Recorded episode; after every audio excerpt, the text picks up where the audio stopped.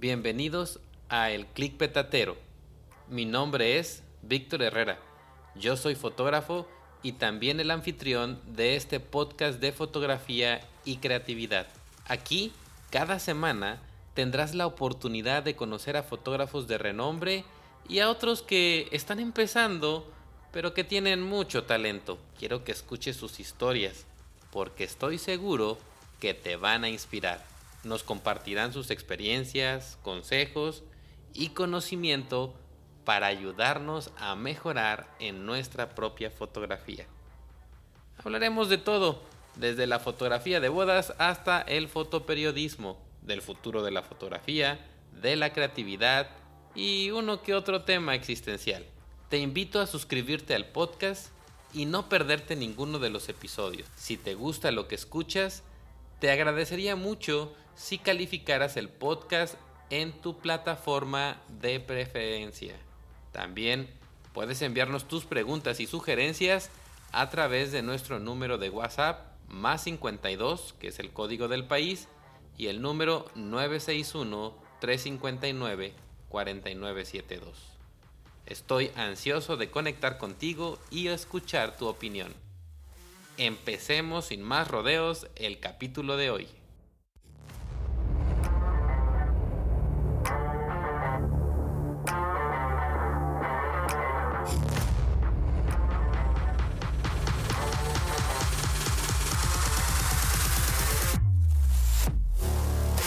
El clic petatero con Víctor Herrera.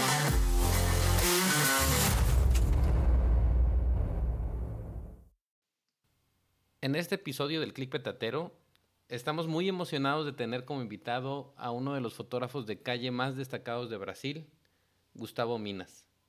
Él tiene una habilidad especial para capturar momentos espontáneos y su ojo para encontrar la belleza en lo cotidiano del día a día. Gustavo ha ganado reconocimientos en todo el mundo por su trabajo en la fotografía de calle y para mí personalmente creo que es como una mezcla entre Alex Webb y Henry Carter Bresson, que para mí son leyendas y creo que para mí Gustavo es una leyenda viva, del cual es un digno representante de las nuevas generaciones en la fotografía de calle. Ha hecho eh, de la fotografía de calle algo que podemos admirar y apreciar eh, constantemente.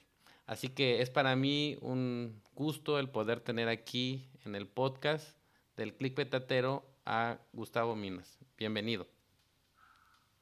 Gracias, Víctor, por, por, tus palabras. Creo que son muy generosas. Gracias por la invitación. Es un placer hablar contigo y bueno, acá estoy a, a tu disposición.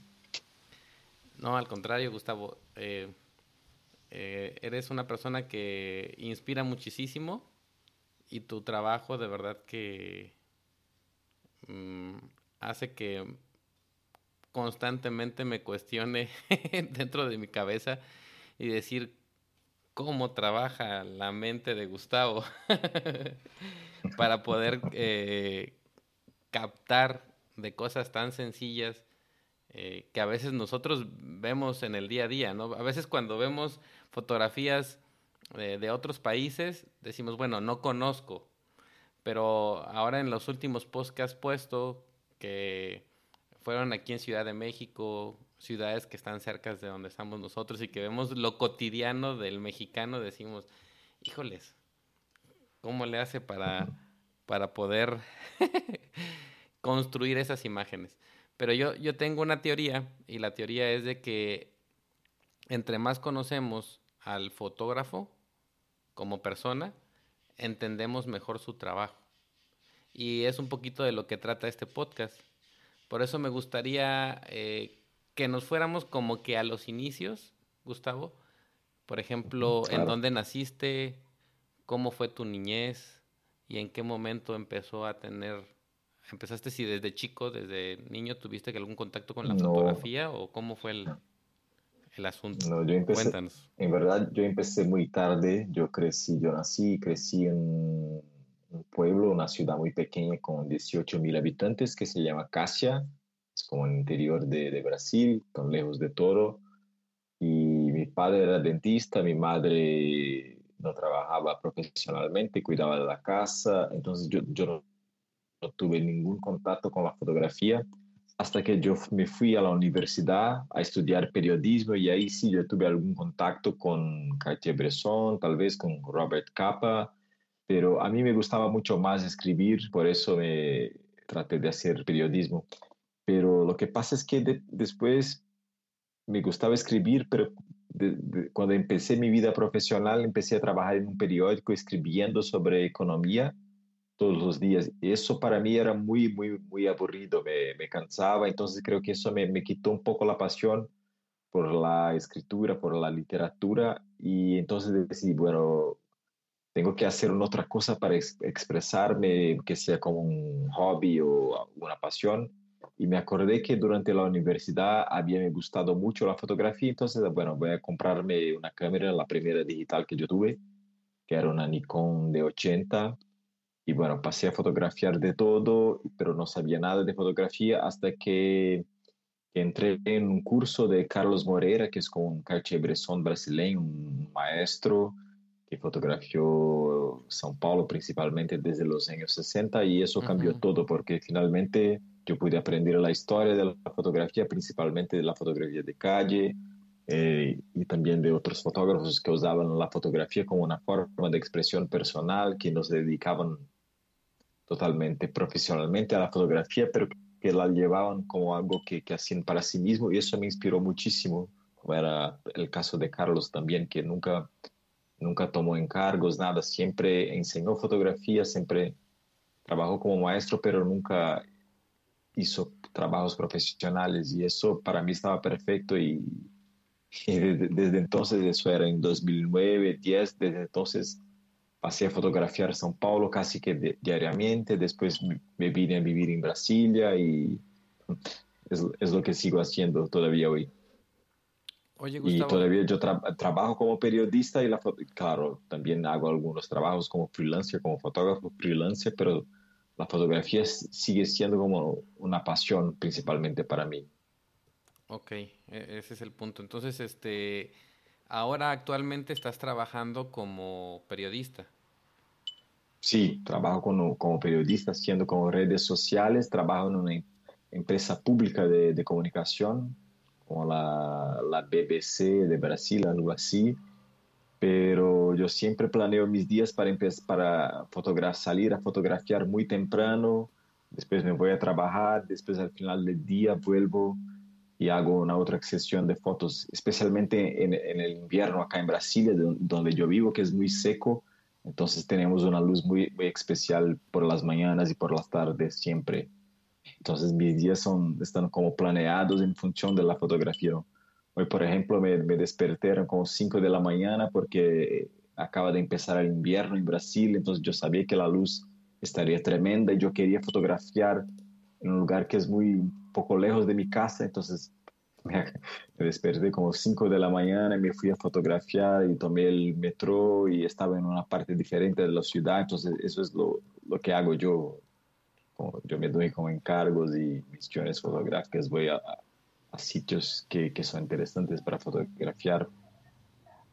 Eh, en, en, tu, en, en, este caso, por ejemplo, ¿por qué, eh, ¿por qué escoges en este caso la terminal, ¿no? En uno de los, en uno de los libros que, que, compré, donde conocí tu fotografía, venía este, muchas fotos de la terminal. Eh, ¿Lo ah, escogiste tú o es la que queda cerca de tu casa? O, o, cómo es que planeas, este es el lugar de donde quiero ir?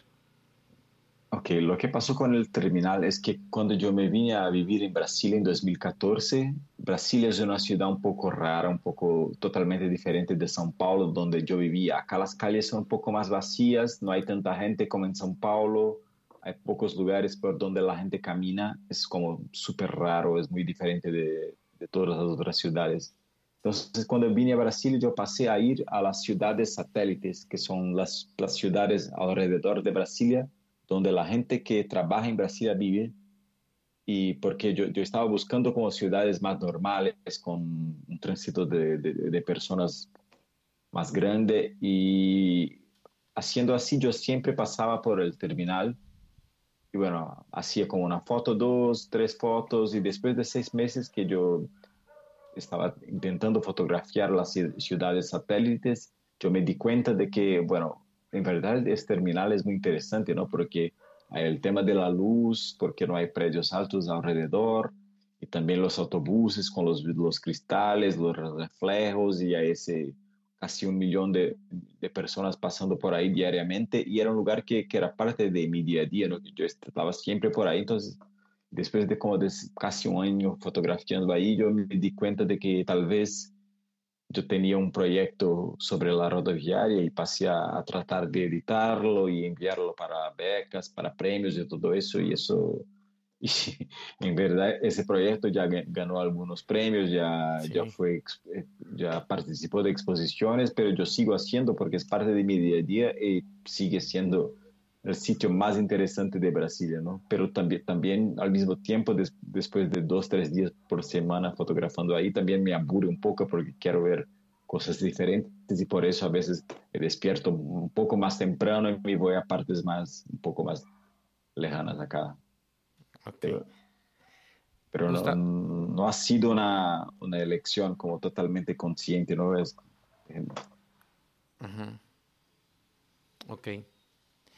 Eh, en, en, este caso, por ejemplo, en el momento en que tuviste un primer contacto tú con, con la fotografía y ves, eh, empiezas a hacer fotografía de calle, ¿qué tiempo te llevó de, la, del primer, de los primeros clics que tú hiciste a decir, esto está decente para publicarlo? Mm. Creo que, bueno, yo, yo, publicaba lo que, lo que estaba tan decente, ¿no? Yo empecé como con la cámara, con, con, la cámara digital en 2007, porque hice un viaje a Chile y Argentina, entonces creo que volví con, no sé, tres, cuatro fotos que, que todavía me gustan de, de este viaje. Ajá. Pero yo empecé a hacer el curso con Carlos en 2009, entonces creo que yo empecé a mejorar un poco como, como fotógrafo en los finales de los fines de 2009, entonces creo que me llevó casi tres años para empezar a, a, mejorar. Pero fíjate que era un tiempo en que no teníamos Instagram, teníamos Flickr, pero la cantidad de, de información a que teníamos acceso, especialmente en Brasil, era mucho más restricta, ¿no? Porque teníamos algunos fotolibros, pero pocos que, que todavía siguen muy caros acá. Entonces la cantidad de información de, de referentes tenía acceso era mucho más pequeña ¿no? en comparación con, yo, con, con hoy. Hoy un fotógrafo empieza en Instagram y sabe, ah, ese, claro, hay malas y buenas referencias, referentes en Instagram, pero es posible tener acceso a tiempo era posible accesar todo el archivo de Magnum, por ejemplo, y eso yo lo hice por unos años también, antes que, que lo cerrasen, ¿no? Entonces era una época en que creo que creo que evolucionar como fotógrafo era un poco más despacio y tomaba más tiempo, ¿no? Entonces creo que para mí, se pasé como tres años haciendo cosas totalmente sin, sentido hasta que yo llegué hacia las primeras fotos que, que, me gustaban. Oye, Gustavo, y en estos tres años eh, que estuviste en entrenamiento, ¿hiciste realmente un entrenamiento consciente que te hayas puesto mm. así como un trabajo a decir, voy a hacer esto, esto y esto y esto, o fue más bien una exploración? No, una exploración, porque yo era muy, no, no muy joven, yo ya tenía como 27 hasta 29 años, pero yo estaba como trabajando como periodista y eso me, también me tomaba mucha energía y también a mí me gustaba salir y beber con los amigos, porque claro, estaba en fines de mi juventud también. Entonces yo fotografiaba lo, que me encantaba, lo que yo ah, me parecía interesante, pero también yo no tenía tanto esa disciplina de salir todos los días, casi todos los días, y de explorar la ciudad. Esto me, me llegó como después de unos dos años cuando empecé a hacer el curso con Carlos. Entonces por ese tiempo que yo estaba en entrenamiento, entre comillas, yo hacía como macro retratos o largas exposiciones, fotos nocturnas. Yo, yo experimenté un poco de todo porque yo también estaba sí, maravillado con las posibilidades de, del digital, ¿no? Porque yo había empezado con la fotografía analógica, que era mucho más, claro, limitadora, ¿no? Este, entonces eh, fue más una exploración, ¿no? Sí, totalmente. Si, si alguien va comenzando el día de hoy y quiere hacer fotografía de calle, ¿qué le recomendarías para ahorrar a lo mejor un poco de tiempo? que la haga, que creo que lo más importante es, que la haga casi todos los días si posible, porque la fotografía de calle, como tienes que pasar muchas, muchas horas hasta que, llegue, hasta que uno llegue a una foto buena, ¿no? Y porque, porque para, mí, para mí es la fotografía más difícil, ¿no? Porque tú no dependes solamente de ti, pero tú depende, dependes también de, las calles, de los personajes con quien, con quien tú, pasas en las calles. Entonces es necesario que realmente que tú pases muchas, muchas horas en la calle hasta que finalmente tú, tú llegues a una foto que, que está buena. sí, sí, claro. Y por ejemplo, yo a veces paso semanas con fotos que son solamente medianas o que no son que no me gustan tanto hasta que yo llegue a una que, ah, esa finalmente me encanta, esa yo, yo, yo metería en el papel. Entonces creo que, no, no sé si existe tanto talento, pero creo que es necesario que, que uno pase muchas, muchas horas en la calle. Entonces es fundamental que uno realmente aprecie la experiencia, que, que, le guste la experiencia de estar en la calle, porque si no le gusta estar en la calle, eso va a ser imposible, porque es una tortura, ¿no? A mí personalmente realmente me encanta salir del trabajo y, pasear por las calles por, por dos horas después de, mi trabajo. Entonces es natural que yo, yo esté con mi, lleve mi cámara y haga fotos, pero sobre todo me encanta la experiencia de estar en la calle, ¿no? De, de, no volver a mi casa inmediatamente después de, mi trabajo. Me gusta salir de, ¿no? de ese circuito casa-trabajo, casa-trabajo. Entonces creo que es una, una mezcla ¿no? de esas dos cosas, de, de, gustar de fotografiar y también de, gustar de, estar en la calle. Muy bien. Eh, ahorita en lo que acababas de explicar, eh, comentas que incluso eh, sacar una foto te lleva a veces semanas. ¿Regresas al mismo lugar con alguna intención ya definida?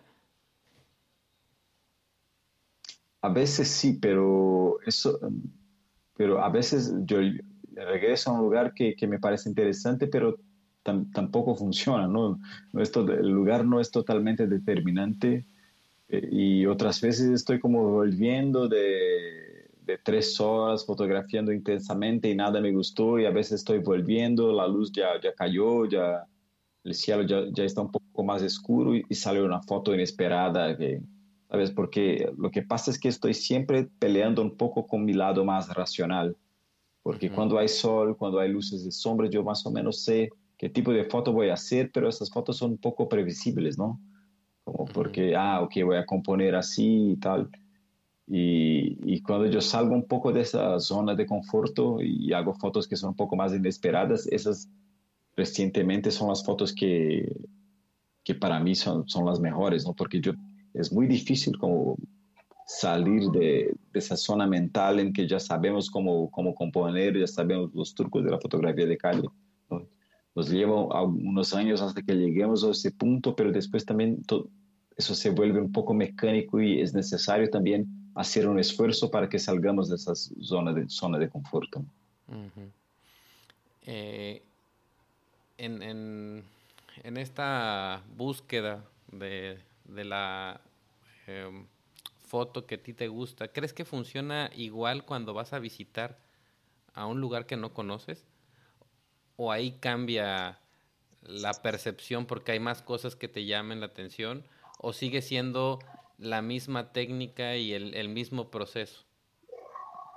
Sí, creo que hay un problema cuando, cuando yo voy a un lugar que, que visito por la primera vez, que, que, es, todo me parece maravilloso y deslumbrante, entonces quiero fotografiar todo y a veces me, me perco un poco, ¿sabes? Porque estoy totalmente encantado con la experiencia y todo, la gente es diferente, entonces todo, todo toda la gente me parece súper interesante y quiero registrar a todo todo el tiempo y cuando vuelvo a mi casa después de un tiempo me doy, me doy cuenta de que las, la situación sí era interesante, pero las fotos ni tanto. Creo que mi mejor trabajo acaba... ¿Cómo va a ser?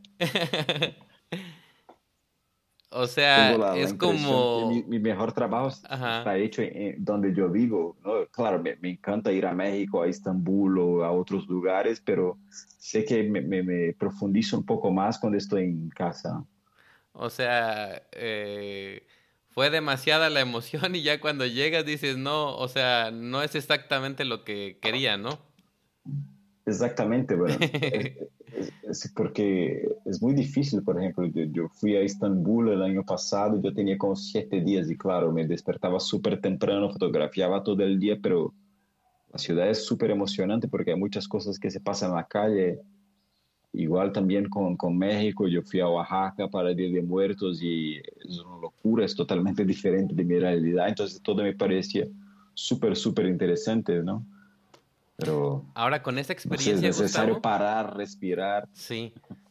Ahora con esa experiencia que tú ya tienes, fíjate, porque eso es interesante. O sea, por lo que estoy entendiendo ahorita, el hecho de estar en tu cotidianidad también te ayuda a saber eh, qué es lo que tienes que hacer. Aquí a la hora de que llegas a un lugar nuevo todo te impresiona, pero ya con la experiencia que tienes de que has visitado varios lugares, ¿cómo lo controlas? que hay alguna parte racional tuyo que dice, a ver, espérate, no te empieces a emocionar, o cómo manejas esa parte para que empiece a fluir el Gustavo Minas que siempre eh, nos sorprende. Una cosa que me gusta hacer, pero que ni siempre yo hago, es como hacer una, un poco de practicar un poco de meditación antes de salir a fotografiar. Si yo tengo tiempo, parar por 10 minutos y hacer la, ese tipo de meditación un poco zen, y de sentarme con los ojos cerrados y apenas respirar, porque eso me pone un poco más calmo y entonces un poco menos excitado también con, con la realidad nueva. Eso me ayuda un poco cuando yo tengo tiempo, pero ni siempre yo tengo, tengo el tiempo para, para hacerlo. Y una otra cosa es como hacer pequeñas pausas, como parar para tomar un café y apenas observar. Y bueno, básicamente acordarme de, de, respirar y ver las, ver las cosas y, ok, no voy a fotografiar tanto. Es como un, juego que es súper mental, que tengo que, que, controlarme para no fotografiar todo. Pero no sé, también a, veces hago mil, mil fotos durante un día y también tengo que comprender que es parte de mi proceso. Creo que para mí es necesario hacer muchas, muchas fotos malas porque si yo paro todo el tiempo para pensar, eso es una foto buena o no, yo no la hago. Entonces, me gusta también un poco reaccionar muy instintivamente, seguir haciendo, haciendo, haciendo, pero después cuando vuelvo a mi casa me odio porque tengo 5.000 fotos de un viaje para mirar y la mayoría no, no sirve para nada y eso me quita mucho tiempo. Entonces es necesario buscar un equilibrio entre esa, esa actividad que es un poco más instintiva y también acordarme de, de respirar y de, de, buscar ver las cosas con más clareza para que yo, yo, yo, yo encuentre el Gustavo Midas en otros sitios. ¿no? ok, sí, sí, sí te entiendo. Eh, eh, por ejemplo, cuando estás trabajando en un proyecto, o, o, tal vez no en un proyecto, sino llegas, por ejemplo, con algún lugar en especial que ya estás fotografiando, o vas a ir a algún país, ¿hay algo que te inspire que no sea fotografía? O sea, otros países sí, sí, sí, por ejemplo, o en algún proyecto que tú estés haciendo, que por ejemplo, en algún momento eh, estés escuchando música mientras estás este, fotografiando o que hayas leído algo y que eso te inspire a ah, fotografiar algo, ¿sucede en tu caso? Totalmente, sí. Por ejemplo, cuando yo, yo iba a Estambul, yo, yo leí un libro que se llama Estambul de Orhan Pamuk, que es un escritor eh, turco que ganador del, del Nobel de Literatura y que escribe es un libro como un poco autobiográfico, pero también mucho sobre la ciudad de Estambul, sobre toda la historia de la ciudad, sobre la, ese sentimiento que tienen ahí de, de una cierta melancolía, de, porque Estambul era un imperio, el más grande imperio del mundo hasta el inicio del siglo pasado y después pasó por un periodo de decadencia. Entonces, como eso está representado también en la gente, en las construcciones, en, y, eso no, sé si yo, yo, si yo vi por, con mis propios ojos o si yo vi por, por el tema del libro, porque yo había leído el libro, pero realmente me pareció mismo una ciudad un poco melancólica, hay muchos viejos que, que fuman muchísimo en los cafés, los cafés un poco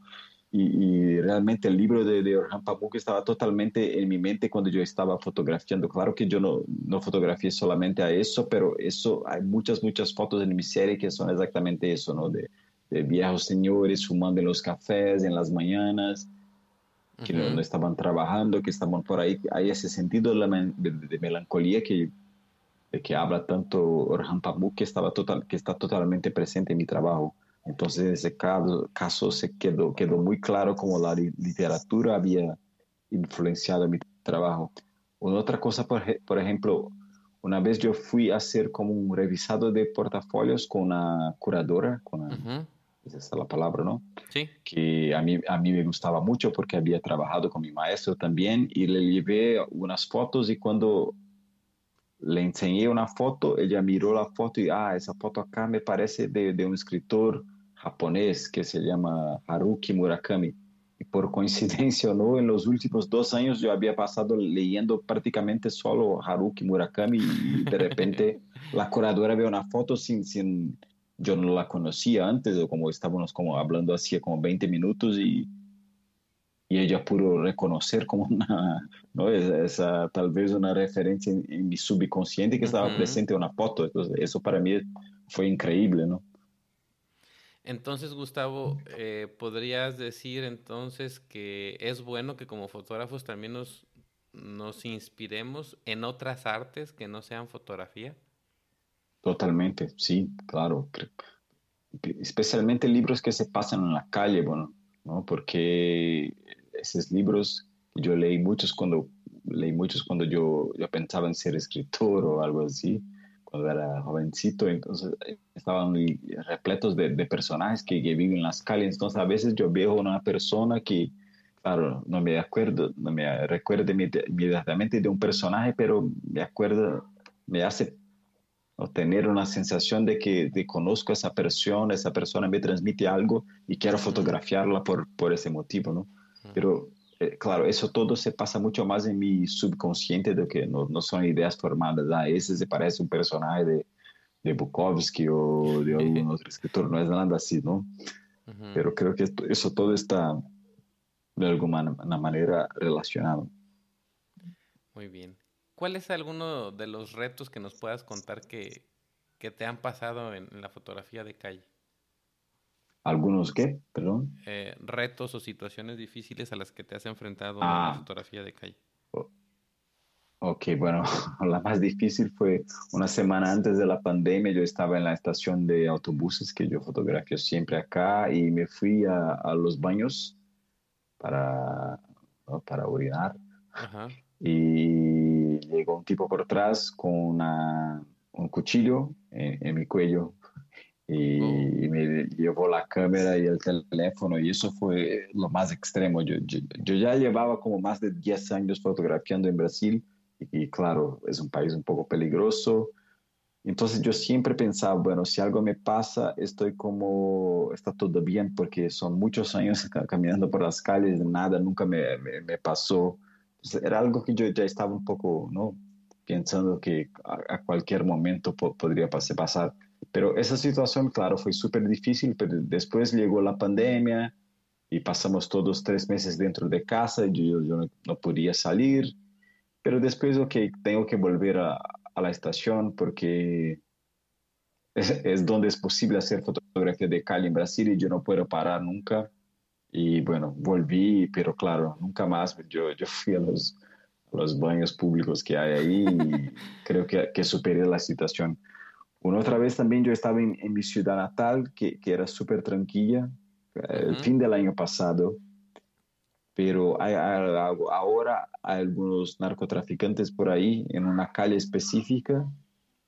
Y esa calle está exactamente en la situación, en, en, la región de la ciudad que es más fotogénica, donde el sol se pone y todo eso. Entonces tenía que pasar por ahí, pero ya había fotografado un coche como algunas calles abajo y cuando pasé por esa casa de, donde están los narcos, y entonces me siguieron y, y bueno, claro, fue un poco complicado, pero llevaron apenas la tarjeta de memoria me pidieron la tarjeta de memoria y yo no quise también complicarme más. Y, pero sí, puede ser peligroso, pero es verdad también que yo, yo, yo me arriesgo un poco, porque a veces estoy como súper confiante porque esas cosas en verdad no es todo el tiempo que, que, se pasa, ¿no? Entonces yo estoy, después de tantos años, yo tengo una confianza tal vez que sea demasiado para, para las, las, situaciones de calle y soy muy optimista, nunca pienso que, que, nada de mal me va a pasar y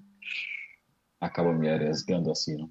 Pero, ok, do, pues sí. dos veces apenas en 12, 12 13 años entonces es normal. Claro, sí, y ya ahora a estas alturas del partido, diríamos aquí en México, pues en cualquier parte del mundo estamos igual, ¿no? La, la violencia a, a, es algo a lo cual ya nos hemos acostumbrado, que no debería de ser así, pero creo que en cualquier parte del mundo es, es, es algo similar. Sí. Eh, aquí en... Sí, infelizmente. Eh, sí, tristemente, ¿no? Eh, en, en el caso, por ejemplo, de, de la parte contraria, es decir, esos son momentos tristes que te han pasado. ¿Qué gratificaciones te ha dado la fotografía de calle?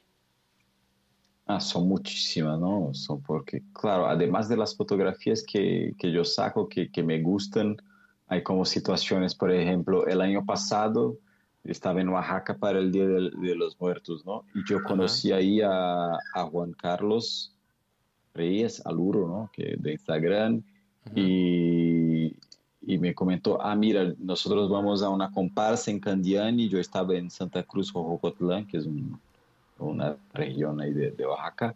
Ya hay una comparsa en Candiani y si quieres, yo voy, Juan Carlos estaba con Cristina García Rodero de Magnum. Ya, mira, vamos a, fotografiar esa comparsa de Candiani y si quieres nos, encontramos ahí como dos de la tarde. Entonces, para una de la tarde yo salí de, de Jocotlán, me fui a, a la comparsa de Candiani, pero llegué ahí y Juan Carlos no estaba por ahí. Yo también, yo no tenía un, una tarjeta SIM en mi teléfono, no podía marcarle. Entonces pasé a caminar por, por las calles buscando esa comparsa de Candiani. Al final yo descubrí como un patio de, de una casa y, y pero me, me, me, pareció que era algo privado, ¿no? Una fiesta privada, pero cuando me vieron, ah, ¿qué estás buscando? Y yo les dije, ah, estoy buscando la comparsa de Candiani, y no sé, ah, es aquí, por favor, entra, siéntate y ya me, empezaron a darme como mezcal y cerveza y comida y eso. No me conocían por nada, como por 15 segundos siéntate ahí y la gente fue súper amable. Pasé como dos horas ahí, yo no saqué tantas fotos, estaba más observando y al final después, apenas por como cuatro, cuatro y media de la tarde, o sea, dos, tres horas después llegaron Juan Carlos y Cristina y, ah, estás ahí ya, y claro, pero por todo ese tiempo la gente ¿sabe? Fue súper emocionante porque yo no conocía a nadie y me metieron a casa y me dieron, claro, era, un, un, pueblo, una, un vecindario que era un poco más, no, no, la gente un poco más súper humilde, y, pero, pero me estaban dando con mucha cerveza, mucho mezcal y de una generosidad increíble, ¿no? Entonces, ese, ese tipo de cosas se pasa casi todo el tiempo, especialmente cuando estamos fotografiando en lugares un poco más humildes, ¿no? Es, es increíble como la gente a veces te, el mundo te abraza y eso todo es muy gratificante, ¿no? Después de varios mezcales salieron unas buenas fotos. Más o menos. En verdad, cuando salimos a fotografiar, cuando finalmente empezó la comparo, que yo tengo, creo que yo tengo un set en una galería en Instagram, pero no sé, después yo no, sé que perdí muchas fotos por, por el tema de desenfoque y la situación estaba increíble, pero mis fotos. Fue culpa del mezcal. Pero igual, son- totalmente, ¿no? No sé cómo vo- vo- volví a Santa Cruz o Jocotlán porque también era súper complicado porque los mototaxis no podían salir de, de una parte e ir a otra y no sé, no podía como llamar un taxi, pero al final llegué seguro. Sí. Y el otro día por la mañana yo, yo iba a, a Tabasco también para un festival.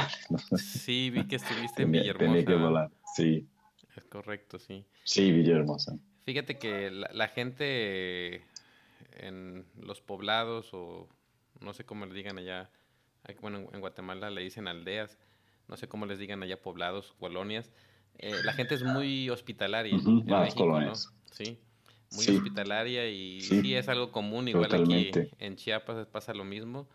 eh, te pasan, te dan de comer, te dan, acá te dan de tomar pozol. y este y es parte como de la cultura, ¿no? Y, y- Ujú. y creo que, que sí, como tú dices, es un- una parte en la que pod- podemos disfrutar de eso en la fotografía, ¿no? Eh, exactamente. eh, ahora, en, en, en este um, eh, buscar, como todos, como todo fotógrafo, como toda persona, yo siento que buscamos a veces como que romper nuestro propio molde. Y, por ejemplo, yo veo tu feed y me encantan las, las, este, la capacidad que tienes, porque ya es una capacidad que has entrenado de ver entre los reflejos y a veces me imagino yo que has de estar es- también esperando el tiempo adecuado, ¿no? Para que eh, ha- haya o, o suceda algo interesante. Pero también te has dado la tarea de ir cambiando. Eh, por ejemplo, hubo una pequeña serie que me gustó mucho, la de los automóviles, el reflejo de en los automóviles, que era como una puerta. Este, y, y haces tú conscientemente este ejercicio de decir, sabes que quiero salir un poquito de los reflejos y quiero hacer algo diferente, o cómo funciona. Sí, sí, sí, eso es algo que es un poco, a veces porque claro, ya llevo como, sé, ocho años haciendo muchos, muchos reflejos y todavía sigo haciéndoles, pero a veces me aburren, quiero tr- tratar de hacer cosas nuevas, por ejemplo, hay una temporada en Brasilia donde llueve mucho, entonces salgo con mi flash y, y claro, esa serie de los coches con, con, con el flash también por la puerta era durante la pandemia, entonces no salíamos tanto de los coches cuando salíamos de casa. Entonces aproveché también para, no sé, para experimentar con lenguaje un poco diferente, ¿no? Y, por ejemplo, ahora recientemente yo visité un- los quilombolas acá en Brasil, que son territorios que están ocupados por, por antiguos, por ex esclavos que, que, que huían de, ¿no? de los señores de tierras. Y, y en situaciones así, claro, la interacción es totalmente diferente, no son, son situaciones que te piden, son mucho más para hacer retratos y todo eso, es que son cosas que yo estoy consciente de, de, de que no, no, no soy un fotógrafo tan bueno, pero que me gusta, claro, experimentar y salir un poco nuevamente de, de, esos moldes, de, de cosas que, que ya sé más o menos cómo hacer. Y no sé, a mí me, hay fotógrafos que les gusta hacer siempre las mismas cosas, pero yo me aburro con, con mí mismo, entonces quiero buscar, soy siempre, a mí, cuando me piden, cuando aparece, por ejemplo, algún trabajo como freelancer y, y tengo que fotografiar cosas que yo nunca fotografié antes, para mí es súper excitante porque, ok, no sé cómo hacerlo, pero voy a buscar maneras de hacerlo y eso me, también me, me imagino que me lleva a, desarrollarme un poco más con la fotografía ujú, sí. por ejemplo, fotografías de bodas, unas dos o tres veces en mi vida me han pedido para hacerlas y para mí es como, wow, aterrorizador, pero al mismo tiempo también un poco emocionante, ¿no? No, aterrorizador es, em, creo que, bueno, es más aterrorizador la calle. Porque en las bodas Para- ya sabes qué, bodas. es, qué, vas a qué va a pasar, ¿no? O sea, y hay cosas que son Tú muy sabes. predecibles. Sí. Para mí, yo nunca me casé, ¿no? Por- bueno, yo tengo una compañera, pero entonces todo para mí es muy nuevo, novedad. Bueno, ya, ya te has casado dos, tres veces cuando has hecho bodas. Sí, Eh, exactamente.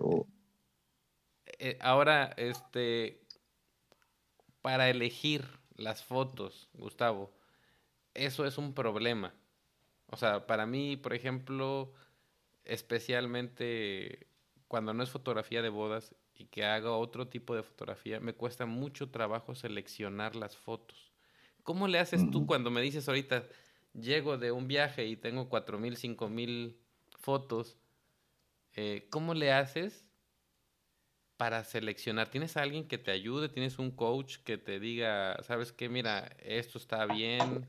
O mira, esto mejor ya ni lo vuelvas a, a tomar o sigue esta línea. No, en ese primer momento no, porque cuando vuelvo de viaje, por ejemplo, yo sé más o menos las que funcionan, entonces voy muy rápidamente en Capture One dándoles cuatro estrellas para las que, ok, esas acá tienen algún potencial. Y después en una segunda ronda de, de, de, vistazos así les doy como cinco estrellas a, ok, esas quiero realmente convertirlas de RAW en, en JPEG y después finalmente lo que hago yo es que con las cosas que estoy fotografiando ahora, yo vuelvo a ellas en seis meses, por ejemplo. Ahora estoy posteando en Instagram cosas que hice en, en diciembre del año pasado, porque ya se, ya se han pasado seis meses. Entonces yo, yo quiero tener una, una mirada un poco más fría sobre esas cosas y, bueno, claro, también hago errores igual, ¿no? Porque a veces también ah, me, recuerdo de la situación y esa situación me parece especial y quiero postear la foto porque a mí me toca de una manera que tal vez no toque a, las otras personas, ¿no?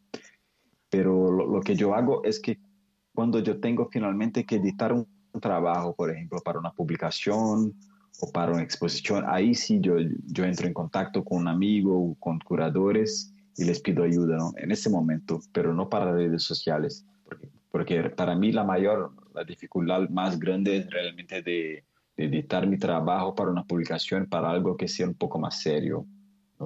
Para eso sí me gusta tener un poco de ayuda. Pero para postear en redes sociales, eh, yo posteo lo que me gusta y bueno, ok, son cosas que más sencillas. Ok. Otra pregunta relacionada con, con este desafío de la fotografía de calle es ¿Se puede vivir de la fotografía de calle? ¿Y si Yo no puedo. yo no puedo. Pero yo nunca he intentado también, porque tengo una hija para crear y para cuentas para pagar y todo eso. Pero no sé, en Brasil creo que es muy difícil, ¿no? Vivir solo de, la, de fotografía de calle, porque, no sé, claro, se puede como hacer talleres y todo eso, pero no es un público que sea tan grande, pero sé que en Europa eso tal vez sea un poco más fácil después que tú tengas un poco de, dinero, pero acá en, en, Brasil, no sé, no lo veo, especialmente con tantos fotógrafos trabajando.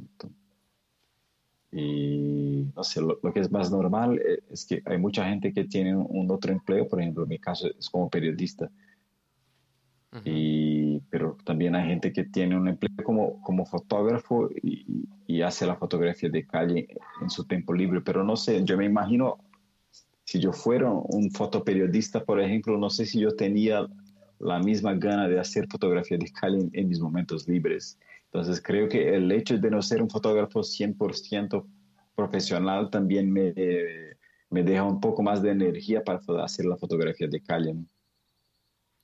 Ok, como periodista, ¿escribes para un, para un periódico en especial? No, no, es para una, una agencia pública del gobierno de noticias. Entonces, como ah, estoy haciendo ahora redes sociales, entonces a veces hago unas fotitas, a veces escribo como postes, post, publicaciones de Instagram, a veces hago unos videos cortos, y son cosas distintas así. Pero nada que tenga que ver con, con, fotografía. Pero también hago trabajos freelancers para Bloomberg, por ejemplo, para Getty Images acá, un otro trabajo que me parece. Y, claro, además de eso, tengo los talleres y, eso, y también como ofrezco mentorías para fotógrafos de calle que están empezando y quieren opinión. Tal. No, no, no, no chequé, pero ¿tienes un sitio web? Este...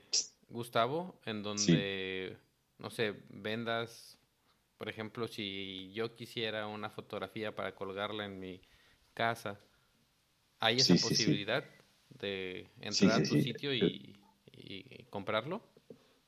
Sí, es gustavominas.com y yo tengo una parcería con un laboratorio de, de, Londres que me ofreció esa parcería, entonces para mí es muy cómodo porque yo les mando mis archivos y hay como una galería y la gente elige la foto y en cualquier parte del mundo, entonces el, laboratorio de Londres la, la, imprime y envía a la gente con una firma digital, ¿no? Con mi nombre si están firmadas digitalmente con certificado y todo eso. Entonces, pero no, no venden tanto, no sé, la fotografía de calle especialmente es muy difícil.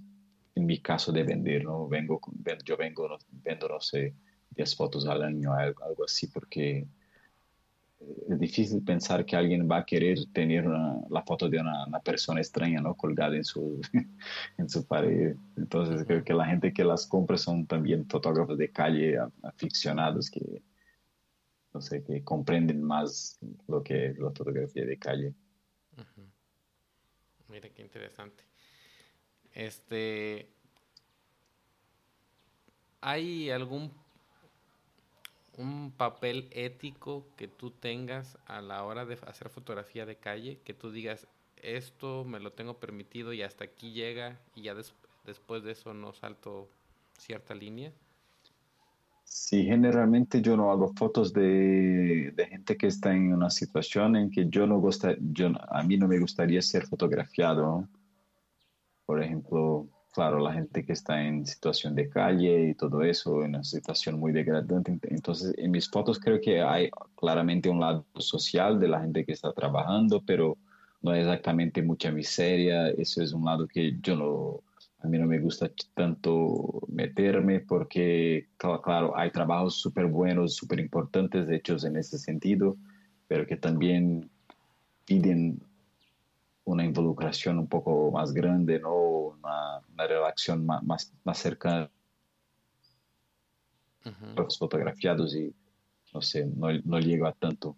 Pero, por ejemplo, recientemente fui como comisionado para hacer un trabajo de un año fotografiando São Paulo, entonces hice muchas visitas en São Paulo y querían como un retrato general de la ciudad. Entonces para mí también, no sé, no hacía mucho sentido hacer fotos de São Paulo sin que, sin que la gente en situación de calle estuviera de alguna manera u otra presente. Entonces hice algunas fotos que, claro, no exponen a la gente, pero que también de una manera u otra enseñan que, que sí hay una situación de miseria en las calles de São Paulo que, que, está totalmente presente, pero en mi caso traté de hacer fotos que, sean, que son un poco más indirectas o que enseñan, que hablan de ese tipo de situación, pero que también no, no expongan tanto a la gente. Ok, muy bien.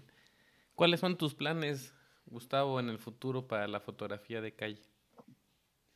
Bueno, deja ver. Yo quiero en algún momento hacer un segundo libro, claro. Bueno, acabo de hacer también de tener una exposición en São Paulo. Esa exposición creo que, que estamos tratando de hacer con que circule un poco más por otras ciudades. Bueno, quiero seguir impartiendo talleres y quiero, a mí me, me gusta mucho visitar lugares que no conozco. Por ejemplo, está en mis planes ir a Marruecos o a Japón y Claro, como te comenté, yo estoy consciente que, que, no serán mis trabajos más profundizados, pero estoy, yo soy profundamente curioso por, por cómo, cómo la gente vive en ciudades diferentes de la mía, ¿no? Porque cuando llego a una ciudad como Estambul, como Ciudad de México, no sé, eso para mí es súper excitante porque me pongo a imaginar cómo, cómo sería vivir ahí, qué otras vidas, ¿no? Diferentes, cuántas vidas diferentes de la mía que hay, eso, eso todo, no sé, toca mi imaginación de una manera que que me, me gusta mucho. Entonces me, me, encanta salir a, hacer fotos muy por la mañana y después parar, tomar un café y observar a la gente, ver cómo es la vida en esas otras ciudades y no sé, eso es, es algo que, que, me motiva muchísimo. Muy bien. Eh, fíjate que me gusta mucho que de cierta forma has logrado ya conocerte, ¿no? eh, te conoces muy bien, conoces como que de cierta manera tus, tus límites, pero aprovechas eh, tu potencial. Y creo que eh, muchas veces como fotógrafos no tenemos ese autoconocimiento y cuando queremos o, nos conocemos y conocemos algunos detalles que no son buenos nuestros, eh, a veces como que nos ponemos una propia barrera y, ya no queremos explorar esa parte, ¿no? De, supongamos, si, si yo soy malo con el flash, pues este, soy malo con el flash y, me gusta la luz natural y ya el flash no lo voy a utilizar, ¿no? Y, y veo que en tu caso, por ejemplo, eh, como que te enfrentas al toro, ¿no? te, enfrentas al toro y, dices, bueno, no, no sé usarlo, pero lo voy a aprender a usar y, ahí estás duro y dale y duro y dale hasta que eh, logras lo que, lo que te propones. Creo que... Sí, sí, sí. A mí me gustan esos desafíos. sí. Y creo que eso es lo que, de cierta forma, todos como fotógrafos, en cualquier rubro que estemos, tarde que temprano, va a ser algo que nos va a nutrir mucho si enfrentamos esos retos y aunque no podamos eh, y que no veamos los resultados inmediatamente, porque pues en tu caso, digo, hoy en esta generaciones que quieren todo demasiado rápido, a lo mejor dices tú esperar tres años para que pueda obtener algún trabajo que me guste a mí. Eh, en la fotografía de calle a alguien le, le podría parecer una eternidad, ¿no? como si fueran... Sí, hoy día, exactamente. Como si fueran empanadas ahora, ¿no? Ajá. Pero eh, creo que me quedo, me quedo con esta, de, de, esta plática, Gustavo, de la importancia de, de enfrentarse a los desafíos, ¿verdad? Eh, enfrentarlos, eh, no tenerle miedo, como en el caso del, del, asalto en, uno de los lugares que más te gusta fotografiar, que muy bien alguien pudiera decir ya jamás regreso, pero... Eh, sería totalmente comprensible. Exacto, sí. pero, pero creo que e, esta parte te ha llevado, de verdad, eh, a crecer. Yo lo veo así. A, a, mí me gusta, por ejemplo, eh, estos, estos cambios que has hecho en donde dejas un rato, por ejemplo, los reflejos y este, ¿cómo se llama? Y empiezas a explorar otras cosas, porque de cierta forma eh, dejas esos reflejos, pero como que sigue, sigue estando ahí tu, tu vocecita, ¿no? O sea, la vocecita de ah, Gustavo sigue estando ahí, inmersa y, y es algo que, que me imagino que obviamente la práctica el estar constantemente desafiándote a ti eh, te ha llevado a, tener esa calidad que, tienes ahora. ¿Con qué te quedas de esta plática, Gustavo? Bueno, que no sé, fue una buena experiencia hablar contigo, Víctor, después de, de tantos retrasos que tuvimos, ¿no? Y al, final ha sido una experiencia, para, para mí es siempre súper valoroso, ¿no? Tener con quien, eh, como, como expresar mis sentimientos y porque eso es como un poco también como una terapia para mí mismo, ¿no? Porque me comprendo un poco más cuando soy, cuando me hacen preguntas como las tuyas, que, que también están súper bien pensadas, que hacen sentido, que me llevan a reflexionar sobre mi práctica y entonces e, es siempre un placer y bueno, sigo a tu disposición en el futuro para no sé, hablarnos más y lo que quiera. Muchas gracias, muchas, muchas gracias. Por cierto, eh, en lo que en lo que he investigado de ti, usas Fuji, ¿verdad? Las cámaras Fuji. Sí. ¿Qué, equipo utilizas ahora? Estoy principalmente con la Fuji X Pro 3. Ajá con objetivo principalmente el 27 milímetros, que es como un 40 en Fuji o en full frame. Y, pero también me gusta mucho usar el 35, que es como un 52, y también el 1855, que es como un 2870, ¿no? En full frame. Y básicamente esas tres, a veces también uso un 56, pero es mucho más difícil. Y pero sí, no sé, se me gusta mucho el hecho de, de que las Fuji sean súper compactas, discretas y la gente las tome por, por cámaras Viejas. analógicas todo el tiempo. Entonces, eh, entonces, estoy feliz con ellas. A veces siento falta de, de que fueran tal vez full frame, pero Sí. no sé, creo que compensa, el hecho de que sean tan compactas y que, porque para mí es súper- ser compactas es súper importante porque paso muchas, muchas horas en la calle cargando equipo, entonces eso es lo fundamental. ¿Alguna vez utilizaste la X100B? No, la X100P no, pero yo tuve la X100S, pero a mí me encantan la- las X100 por, por, por su proyecto, ¿no? Por el diseño y todo eso, pero lo que pasa es que no me gustan, no me gusta el objetivo 23. Creo que es demasiado como distorsionado, distorcido, no sé Ujú. cómo se habla eso, ¿no? Ujú. Como que hay demasiada distorsión con el 23 y a mí me gusta más el 27 que es un poco más cerrado y entonces especialmente por ese tema si- si lanzan una X100 con un 27 yo, yo, la, yo cambio la ojalá un día hagan eso porque eso se pasó con las Rico ¿no? porque la Rico tenía como el 18 que era como un 28 y ahora la Rico GR3 Exis con 27 que es como un 40 entonces Ujú. acá una idea para Fuji Sí, ahí, eh, este, la gente de Fuji que nos está escuchando, por favor por favor, especialmente le pueden poner X100BG. Sí, creo que sería Mina. totalmente posible por- porque el 27 sería, eh, es tan compacto como el 23, ¿no? Pues mira, una de las Ojalá cosas que me gusta de la, de la marca eh, es de que escucha mucho a los fotógrafos. Creo que este mm, es algo que año con año lo hacen, incluso encuestas con sus fotógrafos para saber qué cosas están funcionando y qué cosas no están funcionando. Y Ajá. parece ser que, eh, bueno, yo creo no, no- nos, me incluyo, nos sentimos escuchados, ¿no? Por la marca. Así que a lo mejor mm, en un, en un futuro podamos tener este, esta petición. Así espero. Pues este, Gustavo, agradezco muchísimo tu tiempo. Dale muchas eh, gracias a tu familia, a tu esposa, a tu niña, por haber- que te hayan prestado, aunque sea una, una hora, para estar con nosotros.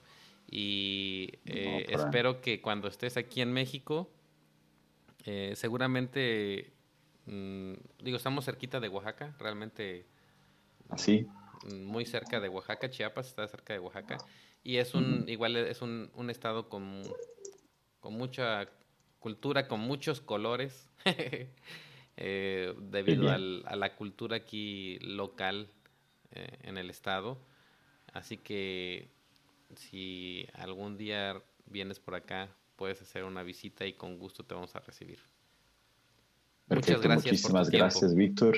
No, a ti por tu interés en mi trabajo, por las preguntas, por, y por todo, por tu, por tu tiempo también. Y bueno, espero conocerte personalmente un día también. Gracias. Gracias también a todos los que nos escucharon. Esto fue Sí. el Click Petatero. Este podcast es patrocinado por Fujifilm de México y fujiclick.com. Con Fujiclick, captura el mundo como nunca antes.